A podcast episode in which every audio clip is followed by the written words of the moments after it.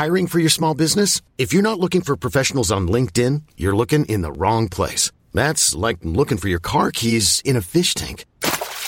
LinkedIn helps you hire professionals you can't find anywhere else, even those who aren't actively searching for a new job but might be open to the perfect role. In a given month, over 70% of LinkedIn users don't even visit other leading job sites. So start looking in the right place. With LinkedIn, you can hire professionals like a professional. Post your free job on linkedin.com slash achieve today.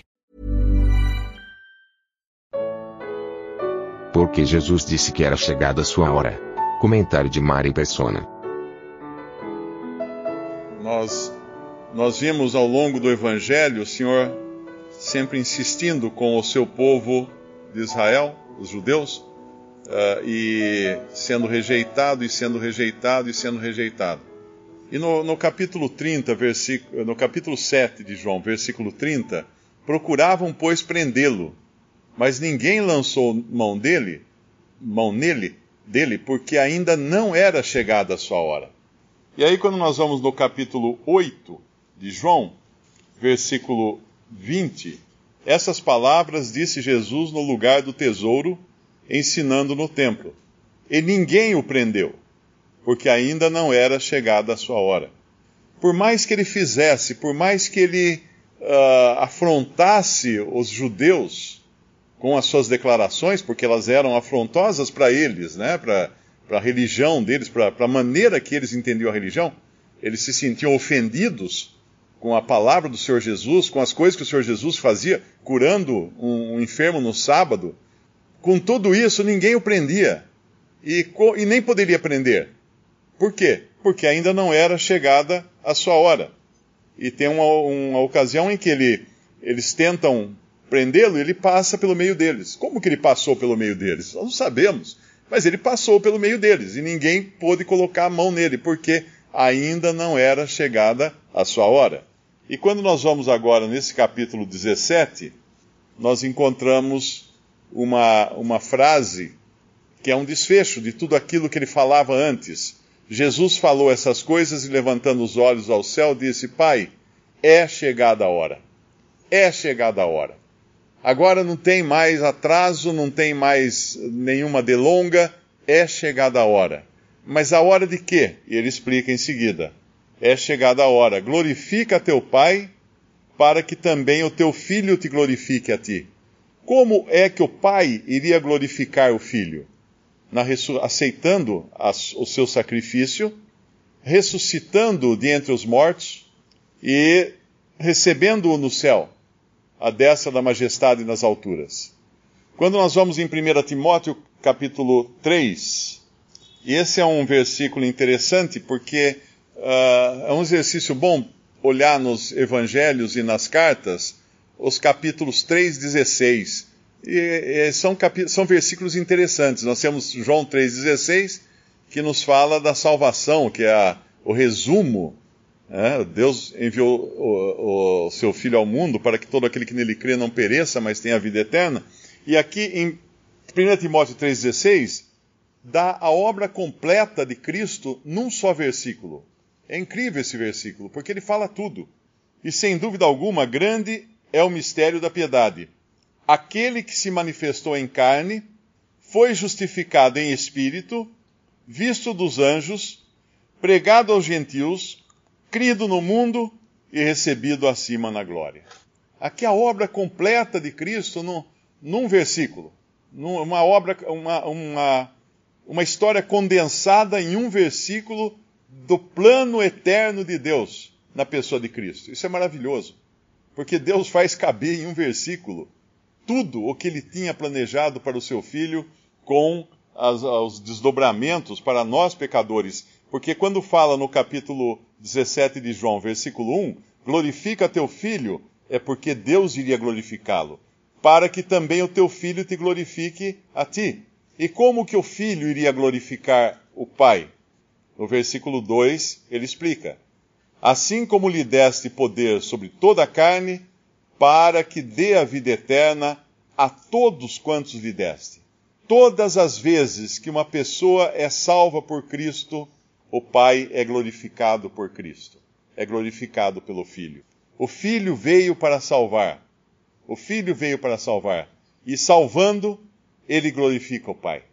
Porque no versículo 3, e a vida eterna é esta, que conheçam a ti só, por único Deus verdadeiro, e a Jesus Cristo, a quem enviaste. Essa é a consequência da salvação que Deus dá através do Filho. Não há salvação fora do Filho de Deus, porque nenhum outro nome foi dado entre os homens para que, para que sejam salvos. Nenhum outro. Pode-se falar uh, em, em muitos nomes, em muitas religiões, em muitos líderes religiosos, mas nenhum nome foi dado dentre os homens para que sejamos salvos. Só o nome de Jesus. E a vida eterna é esta, versículo 3, que conheçam a ti só por único Deus verdadeiro e a Jesus Cristo, a quem enviaste, a quem tu enviaste. E aí então, no versículo 4, ele continua falando de como ele já estava glorificando o Pai na terra. E glorifiquei-te na terra, tendo consumado a obra que me desse a fazer. Mas nós podemos perguntar, mas ele ainda não morreu na cruz? Ele ainda não ressuscitou? Ele ainda não subiu ao céu? Mas isso não tinha volta. Era impossível haver qualquer impedimento nessa obra de Cristo na cruz. De maneira alguma, jamais, nem, nem, nem os anjos, nem os demônios, nem os homens poderiam impedir que ele cumprisse a sua obra. Os homens até tentam quando falam assim: se tu és o filho de Deus, desce da cruz, para que creiamos nele. Mas ele descer da cruz só revelaria que ele não era o filho de Deus, porque sendo o filho de Deus, ele não desceria da cruz. Ele cumpriria a obra para a qual ele foi designado antes da fundação do mundo.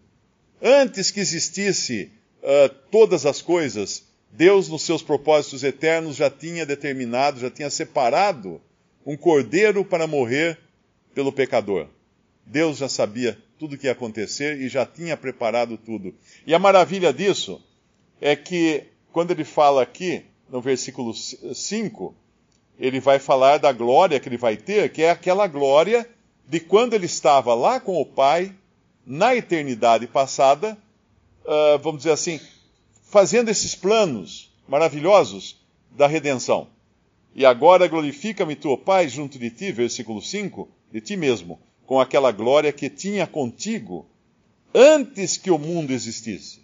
Antes que o mundo. Subiu ao céu, fala 1 Timóteo capítulo 3, versículo 16. Aquele manifestou-se em carne, foi visto dos anjos, crido no mundo e recebido em glória. E ele é recebido em glória como um vitorioso, como quem cumpriu a obra, como quem uh, consumou aquilo que o Pai lhe havia dado para fazer.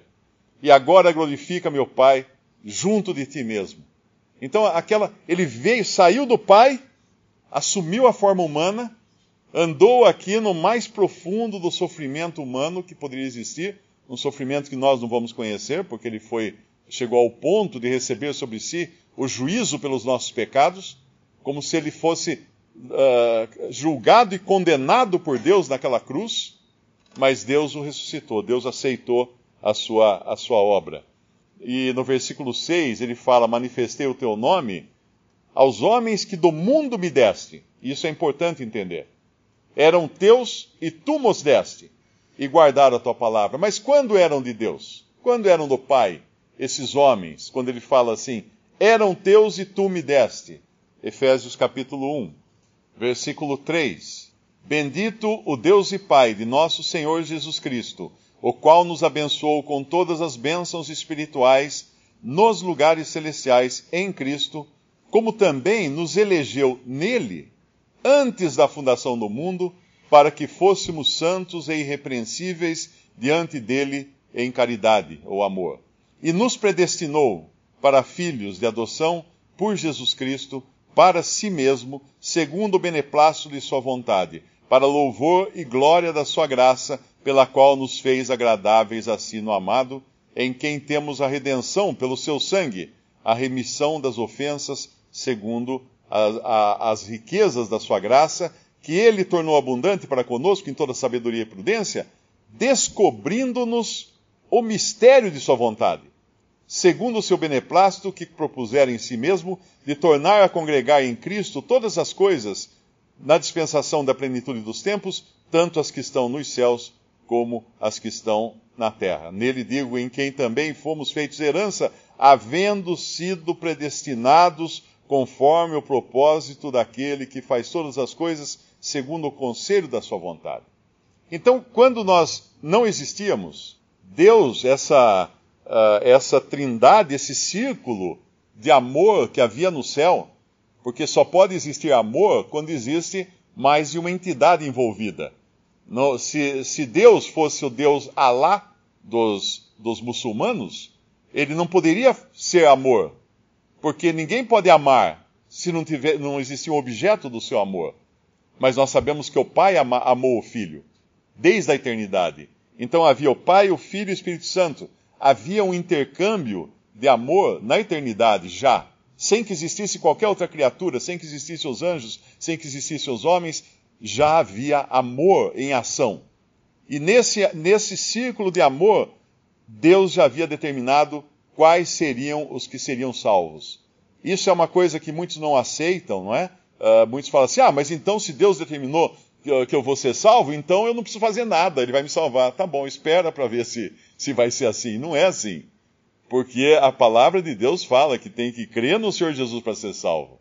Ah, mas então se Deus uh, determinou que uh, elegeu os salvos antes da fundação do mundo, então não preciso mais pregar o evangelho. Porque os que, são, os que foram eleitos vão ser salvos, não vão? Sim, os que vão, vão ser eleitos vão ser salvos. Mas como nós fomos exortados a pregar o evangelho, então faz assim: prega só para os que vão ser salvos. Mas como é que eu vou saber quem, quem vai ser salvo? Ah, você não sabe? Então prega para todo mundo. Então prega para todos, porque você não sabe quais serão salvos. Então, lá em João, voltando em João 17, quando ele fala: Manifestei aos o teu nome aos homens, que do mundo me deste. Eram teus e tu nos deste guardar a tua palavra. Então, não haverá um salvo que não seja, que não tenha sido dado pelo Pai ao Filho e não haverá um perdido que possa ter sido dado pelo pai ao filho e perdeu-se depois. Não. As minhas ovelhas ouvem a minha voz, elas, eu as conheço, elas me seguem. Eu lhes dou a vida eterna e ninguém as arrebatará de minha mão. O Pai que mas deu é maior do que tudo, e das mãos do Pai ninguém pode arrebatar as ovelhas. Ora, nós estamos falando aqui de Deus, nós não estamos falando de vontade do homem. Então é ridícula a ideia de que uma pessoa possa ser salva pelos seus próprios méritos. Ah, eu me esforcei, eu me. Ou então possa permanecer salva pelos seus próprios méritos. Ah, eu, eu criei, eu fui salvo pela fé. Mas se eu não tivesse perseverado, aí eu ia para o inferno. então, peraí. Então, que, como é que vai fazer para dividir? Quanto, quanta, qual a porcentagem de glória que você vai dar a Deus? E com que porcentagem de glória você vai ficar para você mesmo? por ter feito tanto esforço para se manter salvo até o final. Não, é 100% da glória vai, vai redundar para Deus. E ele manifestei o teu nome aos homens que do mundo me deste. Eram teus e tu nos deste guardar a tua palavra. Agora já tem conhecido que tudo quanto me deste provém de ti. Provém de ti, inclusive os salvos. Os salvos quando nós não existíamos ainda, Deus nos conhecia. Deus já tinha os seus propósitos eternos deliberados para nós. Ele vai falar de nós, ah, porque aqui nesse capítulo ele fala dos seus discípulos, mas tem um momento mais à frente que ele fala daqueles que, no versículo 20, ele fala assim: Eu não rogo somente por estes, mas também por aqueles que, pela Sua palavra, hão de crer em mim. Olha eu aqui. Olha você aqui. Ele pensou em cada um de nós, já estávamos incluídos nesse plano. E agora já tem conhecido, esses que ele deu, que o Pai lhe deu, já tem conhecido que tudo quanto me deste, que o Pai deu a Cristo, provém do Pai. Porque lhes dei as palavras que me deste, eles a receberam e têm verdadeiramente conhecido que saí de ti e creram que me enviaste. Que maravilhosa essa quando nós entendemos isso, aí nós vemos que não tem nada no homem que possa ser aproveitado. Deus não consertou o homem e nem espera consertar o homem. Deus matou o homem na cruz. Deus liquidou com o homem na cruz. O Adão, a, a linhagem de Adão termina na cruz. E Deus então, com Cristo ressuscitado, começa então uma nova criação agora. Uma nova criação que vem do céu, não é mais da terra, não é mais do barro, como veio Adão. É uma criação que vem do céu, que é criado à semelhança do Filho de Deus.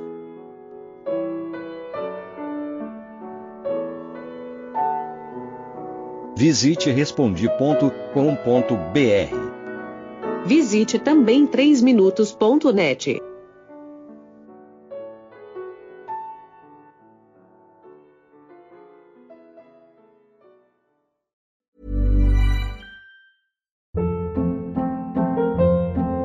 Hold up. What was that? Boring. No flavor. That was as bad as those leftovers you ate all week. Kiki Palmer here, and it's time to say hello to something fresh and guilt-free. Hello Fresh. Jazz up dinner with pecan-crusted chicken or garlic butter shrimp scampi. Now that's music to my mouth. Hello Fresh. Let's get this dinner party started. Discover all the delicious possibilities at hellofresh.com.